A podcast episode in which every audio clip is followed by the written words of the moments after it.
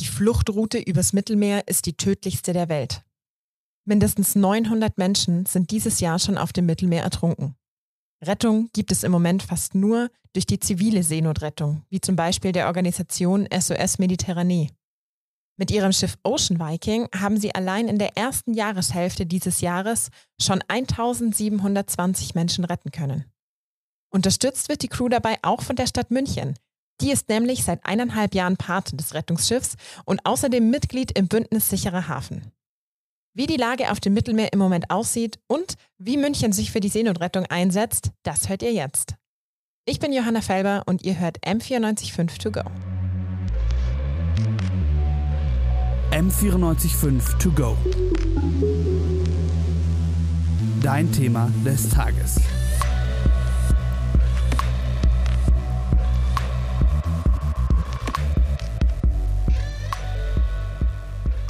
Das Bild ging damals um die Welt. Ein kleiner Junge, angespült am Strand, ertrunken auf seinem Weg von der Türkei nach Griechenland in die EU. Er war mit seiner Familie aus Syrien auf der Flucht und das Bild hat einfach so den gesamten Schrecken von dem Krieg und auch von der Flucht zusammengefasst und den Menschen begreifbar gemacht, was für eine unmenschliche Situation das ist, in der sich die Flüchtenden da befinden. Heute ist die Route von äh, Libyen nach Italien sehr viel mehr frequentiert. Ähm, andere Route, aber die Gefahr ist auf jeden Fall gleich geblieben. Seit 2014 sind auf der Route zwischen Libyen und Italien mindestens 20.000 Menschen verstorben. Wie viele es allerdings genau sind, äh, weiß niemand, weil die Boote legen meistens nachts ab, sie wollen ja nicht bemerkt werden, es gibt keine Aufzeichnungen, gar nichts. Der einzige Hinweis, dass man vielleicht zu spät gekommen ist, sind äh, herumtreibende Boote, ähm, die leer sind oder ja, Überreste von, von Holzbooten und Schlauchbooten, die dann von den Rettungskräften aus dem Wasser gezogen werden. Aber wie viele Menschen genau jedes Jahr ertrinken, ist sehr schwer abzusehen. So eine Flucht birgt auf jeden Fall viele Gefahren. Und das Ertrinken ist da leider nur eine davon. Ich habe mit Petra Krischock gesprochen. Sie ist Pressesprecherin von SOS Mediterranee Deutschland. Und ich habe sie gefragt, wie läuft denn so eine Seenotrettung überhaupt ab? Also in, in der Regel findet es so statt, dass wir tatsächlich äh, von einer privaten, also zivil äh, zivil, aus der Zivilgesellschaft organisierten ähm, Organisation mit dem Namen Alarmphone die äh, das sind Freiwillige, die also sagen, ein ständiges Notruftelefon betreiben, wo Menschen in Seenot anrufen können.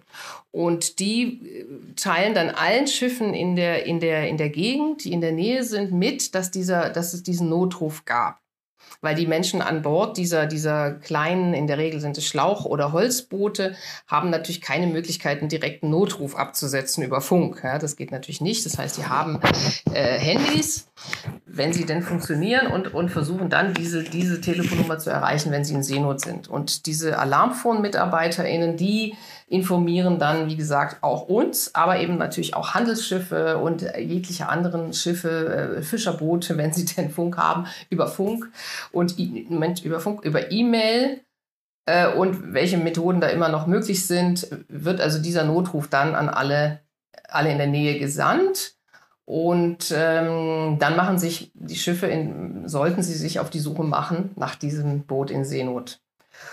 Und wir als, als zivile Seenotrettungsorganisation mit einem zertifizierten Rettungsschiff, was wir tun, ist, wir patrouillieren quasi in dieser Such- und Rettungszone. Das ist die, diese zentrale Mittelmeerroute, auf dem die meisten Menschen flüchten.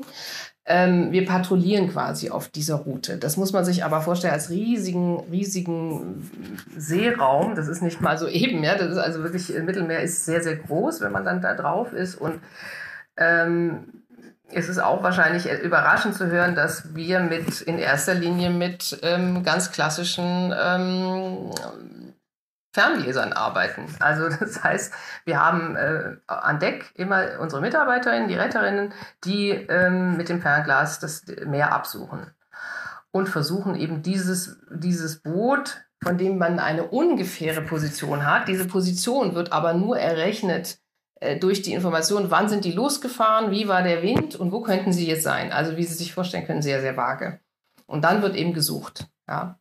Und manchmal geht es relativ schnell und manchmal dauert es eben sehr, sehr lange, bis man die dann findet, weil sie inzwischen längst abgetrieben wurden und ganz woanders sind. Ähm, und was dann immer sehr hilfreich ist, ist, wenn, wenn ähm, Aufklärungsflugzeuge unterwegs sind und die, die dann die Position durchgeben. Dann findet man diese Leute relativ schnell, es sei denn, sie sind eben sehr weit weg. Also so ein großes Rettungsschiff ist auch nicht besonders schnell. Das heißt, manchmal braucht man wirklich Stunden, bis man erst dort ist. Und ähm, wenn es ganz schlecht läuft, kann es passieren, dass die Menschen inzwischen dann bis dahin schon ertrunken sind. Es ist also schon ziemlich schwierig, die Leute auf hoher See überhaupt aufzuspüren. Ähm, wie gesagt, die Menschen an Bord äh, suchen wirklich mit Ferngläsern den Horizont ab. Das kann man sich fast gar nicht vorstellen. Und außerdem werden da der zivilen Seenotrettung auch ziemlich große Steine oft in den Weg gelegt. Weniger von den anderen Hilfsorganisationen, sondern ganz viel von staatlichen Stellen. Und auch darüber habe ich mit Petra Krischock gesprochen. Mit den anderen zivilen äh, Seenotrettungsorganisationen klappt die Zusammenarbeit wunderbar. Wir arbeiten sehr, sehr eng zusammen. Das heißt, uns geht es ja allen um dasselbe. Wir wollen einfach so viele Menschen retten wie möglich. Äh, und insofern sind wir sehr, sehr froh, dass die unterwegs sind. Also zum Beispiel ähm, hat Sea-Watch äh, zwei, zwei Flugzeuge, die nicht, nicht immer beide unterwegs sind, aber die eben oft unterwegs sind und natürlich dann uns sofort diese Position, wenn sie dieses Boot entdecken, ähm, mitteilen, wenn wir äh, vor Ort sind. Äh, und das, das, das funktioniert sehr gut. Und die Zusammenarbeit mit den Behörden ähm, könnte deutlich besser sein. Das heißt, wir werden leider immer wieder ausgeschlossen von Informationen ähm, und können dann nicht optimal retten. Also ich kann Ihnen ein Beispiel nennen. Im April gab es einen Seenotfall da waren 130 Menschen in einem Schlauchboot in Seenot. Das Wetter war, wurde, war sehr schlecht und wurde immer schlimmer. Das heißt, es waren dann nachts bis zu sechs Meter hohe Wellen. Und die Ocean Viking ähm, hat quasi die Nadel im Heuhaufen gesucht und nach 24 Stunden gefunden. Und leider waren alle Menschen schon ertrunken. Also 130, vermutlich um die 130 Menschen sind äh, ertrunken. Das war für unsere Crew ganz grauenvoll. Also Sie müssen sich vorstellen, man sucht verzweifelt 24 Stunden lang. Und also sie waren auch relativ weit weg, ja. Ähm, und dann gab es eben nur noch Tote auf dem Meer. Das war, war sehr, sehr schlimm zu erleben. Und ja, es hätte sicherlich besser laufen können, wenn man uns mit einbezogen hätte in, der, in die Kommunikation. Das war aber nicht der Fall. Das Problem ist, dass die zivile Seenotrettung von staatlicher Seite gar nicht unbedingt gewollt ist. Italien hat das Seenotrettungsprogramm Mare Nostrum schon 2015 wieder eingestellt und die darauffolgenden Operationen von der EU, die hatten auch einfach einen ganz anderen Fokus. Im Moment läuft die Operation Irini schon seit März 2020 und da ist die erste Priorität, das Waffenembargo gegen Libyen umzusetzen und nicht äh, als Seenotrettung ähm, tätig zu sein. Sekundär wird auch überwacht, dass äh, keine illegalen Ölexporte aus Libyen heraus passieren und der Menschenschmuggel und Menschenhandel soll unterbunden werden. Das heißt, wenn, dann ist der Fokus eher auf den Schleppern und weniger auf den Flüchtenden. Außerdem finanziert die EU zum Teil die libysche Küstenwache und unterstützt sie bei der Ausbildung ihrer Kräfte. Die Seenotrettung ist eben explizit keine Aufgabe von Operation Irini. Und das würde auch oft gar nicht gehen, weil die Schiffe von der Operation Irini häufig gar nicht an den Fluchtrouten unterwegs sind. Weil ist ja auch nicht ihre Priorität. Häufig sind die äh, auch in der Luft unterwegs mit Flugzeugen und da können sie im Zweifel gar nicht direkt eingreifen. Dass die EU auch die libysche Küstenwache unterstützt, das ist mehr als fragwürdig. Ich habe mit Petra Krischock auch nochmal über die Gefahren für die Flüchtenden an Bord geredet und sie hat mir gesagt, dass es den Menschen selbst da oft gar nicht so sehr ums Ertrinken geht. Wenn Sie die Menschen fragen würden, würden die wahrscheinlich, zumindest viele von ihnen sagen, die größte Gefahr ist, dass die libysche Küstenwache uns, uns abfängt und wieder zurückschleppt äh, in diese Internierungslager. Viele, die wir an Bord haben, die wir, die wir aus Seenot retten, äh, sagen uns, wir wären lieber an, äh, auf dem Mittelmeer ertrunken, als weiter diese Gewalt und dieses schreckliche, schreckliche Leben in, in diesen libyschen Internierungslagern aushalten zu müssen. Das heißt also, wenn Sie die fragen würden, würden Sie möglicherweise diese Antwort geben. Fast alle Migrantinnen, die irgendwie nach Libyen kommen, landen früher oder später in solchen Internierungslagern. In Libyen gibt es seit 2011 kein Asylrecht mehr und eigentlich auch keine Migrationsgesetze. Das heißt, fast jede Art der Migration und Flucht wird kriminalisiert. Es gibt keine Dokumentation, wer interniert wird. Das heißt, die Menschen haben auch keine Möglichkeit, sich gegen ihre Haft zu wehren. In den Lagern ist Gewalt, Arbeitsausbeutung und schlechte Hygienebedingungen an der Tagesordnung. Es wird auch von Folter berichtet und es fehlt an ganz grundlegender medizinischer Versorgung. Organisationen wie die United Nations High Commissioner for Refugees, also quasi das UN-Amt für Flucht, die versuchen die Menschen in Libyen zu registrieren, um sie so zumindest sichtbar zu machen. Aber sie werden vor Ort an ihrer Arbeit gehindert und haben auch nur sehr, sehr eingeschränkt Zugang zu diesen Lagern. Das heißt, das funktioniert alles nicht so wirklich gut. Die libysche Küstenwache, die bringt die Flüchtenden, die sie auf dem Mittelmeer aufsammelt, aber genau in diese Lager zurück. Und die EU, die unterstützt sie dabei. Im ersten Jahr von der Operation Irini zwischen April 2019 und 2020 sind 9,8 Millionen Euro in die Operation geflossen. Und davon wird eben auch die libysche Küstenwache ausgebildet. Auch Deutschland unterstützt die Operation. Jetzt gerade äh, im April wurde beschlossen, dass die äh, Unterstützung weiterlaufen wird. Äh, Deutschland wird maximal 300 SoldatInnen zur Verfügung stellen, um die Operation Irini zu unterstützen. Und bis zum Laufzeitende im April 2022 sind insgesamt über 30 Millionen Euro veranschlagt. Da sind die Zusatzkosten für die eigenen Soldaten eben auch schon mit drin. Also das ist, läuft dann nicht alles, dass das direkt in die Operation läuft, aber so viel wird wohl veranschlagt, ähm, um diese Operation insgesamt zu unterstützen. In Deutschland gibt es gegen dieses Vorgehen aber auch ziemlich Gegenwind, zum Beispiel von der Organisation Seebrücke. Ich habe mit Chris von der Münchner Ortsgruppe von der Seebrücke gesprochen und er hat mir erklärt, was sie sich von der Bundesregierung eigentlich erwarten würden. Passend auch zum Weltgeflüchtetentag haben wir nochmal noch mal sehr konzentriert in, in vier Forderungen, die wir an die Politik haben, die sich in dem Fall ähm, hauptsächlich an die, als, als gesamte Seebrücke, an, die, an das Bundes, Bundesinnenministerium, weil es immer noch das Ministerium ist, das am, am meisten Entscheidungsgewalt diesbezüglich hat. Aber natürlich gelten diese Forderungen von, von uns als Lokalgruppe dann auch, dass, dass wir natürlich wollen, dass die ähm, lokale und kommunale Politik diese Forderungen auch unterstützt. Die Forderungen wären erstens die sofortige Evakuierung aller Lager an den EU-Außengrenzen und die selbstbestimmte Aufnahme der Menschen in aufnahmebereite Länder und Kommunen. Zweitens das Ende der deutschen Beteiligung an allen Frontex und European Naval Force Mediterranean Einsätzen. Drittens staatlich organisierte Seenotrettung und ein Ende der Kriminalisierung ziviler Seenotrettung. Und viertens sichere und legale Fluchtwege sowie die Gewährleistung des individuellen Rechts auf Asyl. Das sind die, die Kernforderungen, die wir als Seebrücke an die Politik haben.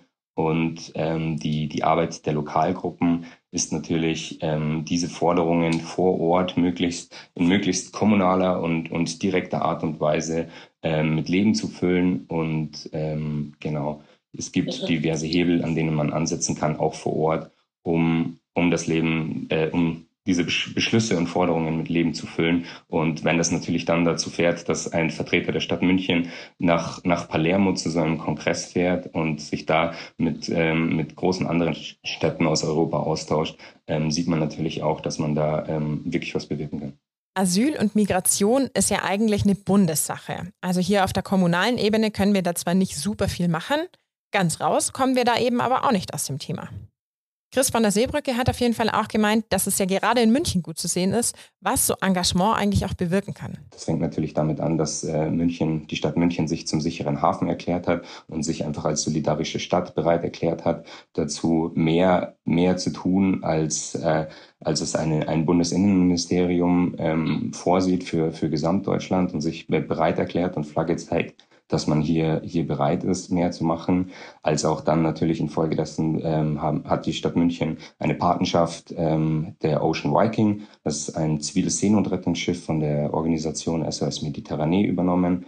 Und ähm, so konnten wir auch eine, eine Spendenaktion mit der Stadt München gemeinsam initiieren, bei der wir, ähm, bei der jeder Euro, der aus ähm, aus der ähm, äh, also aus der aus dem von den Bürgern gespendet wurde, dann von der Stadt bis, bis zu einem Grenz, ähm, Grenzbetrag von 100.000 Euro verdoppelt wurde, äh, was eine sehr erfolgreiche Spendenaktion war, bei der insgesamt dann ähm, zwei, gute 230.000 Euro ähm, an die Ocean, äh, Ocean Viking gespendet werden konnte.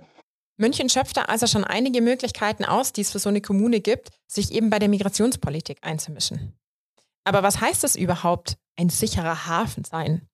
Ich habe mit Maria Prisser vom Amt für Wohn- und Migration der Stadt München gesprochen und habe sie gefragt, was macht München denn eigentlich zum sicheren Hafen? Also zum einen gibt es natürlich das formale und auch äh, das formale Bekenntnis. Das äh, ist erfolgt äh, im Juli 2019. Da hat der Stadtrat eben die Stadt München zum sicheren Hafen ausgerufen. Das heißt, er hat letztendlich äh, die Verwaltung beauftragt, dass als sicherer Hafen die Stadt München die Seenotrettung unterstützt und eben auch äh, mittlerweile nicht nur ähm, aus Seenot gerettete zusätzlich sich bereit erklärt aufzunehmen, sondern eben auch, es geht ähm, dahin, auch aus den, äh, ja, sage ich jetzt mal, Lagern, in denen die Menschen in un menschenunwürdigen Zuständen leben, an den EU-Außengrenzen zu unterstützen.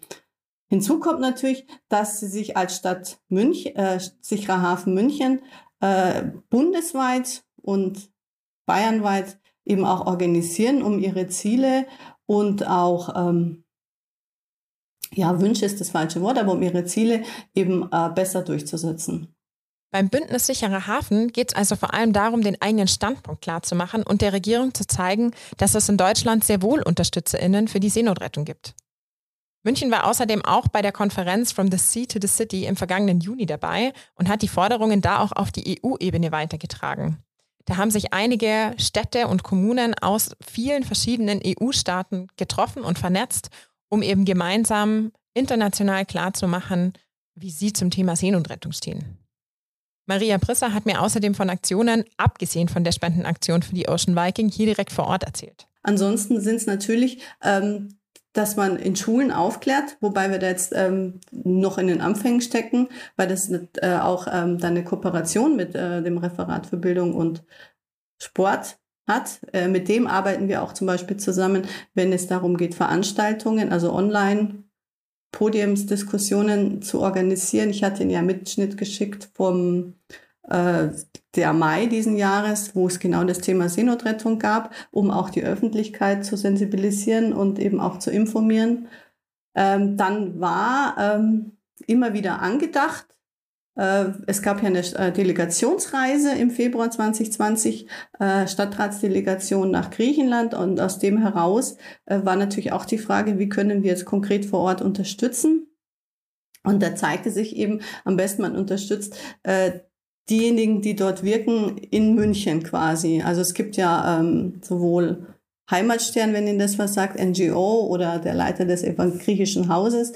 Die, ähm, da können wir halt, wenn die Aktionen machen, und die haben letztes Jahr eine, dieses Jahr im Sommer jetzt eine Aktion gemacht. Wir haben Spenden äh, gesammelt, also gerade im Hygienebereich äh, und Sonnen, Sonnencreme und so, also was man halt im, im Mückenstichmittel, was man im Sommer braucht in den überfüllten Lagern.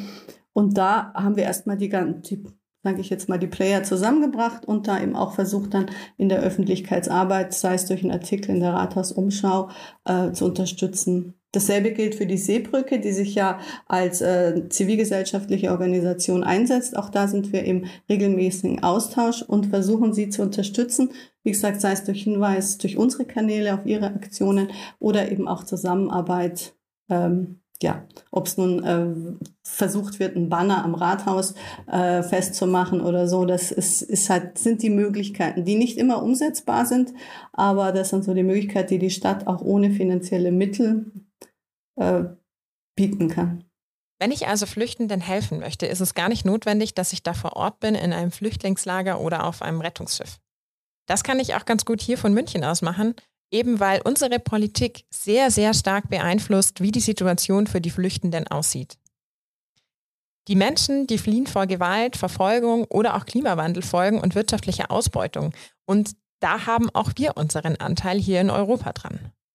Die Seenotrettung wird eben nicht staatlich unterstützt, sondern liegt nach wie vor fast komplett in privaten Händen und sie werden sogar durch staatliche Stellen manchmal gehindert. Obwohl die Seenotrettung also Pflicht ist, nach der internationalen Seerechtsübereinkommen von der UN, kommt die EU hier ihrer Verantwortung nicht nach. Unterstützt werden stattdessen Kräfte, die zwar bequem für die EU sind, aber eben auch lebensgefährlich für die Flüchtenden.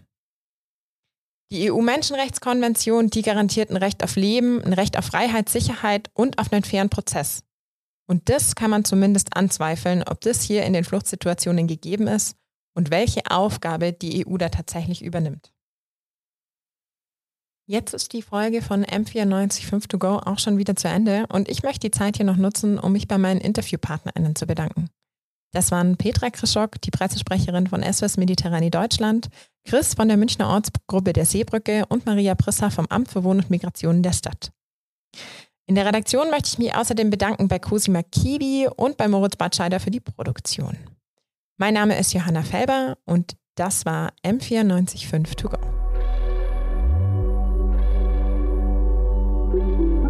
M945 To Go.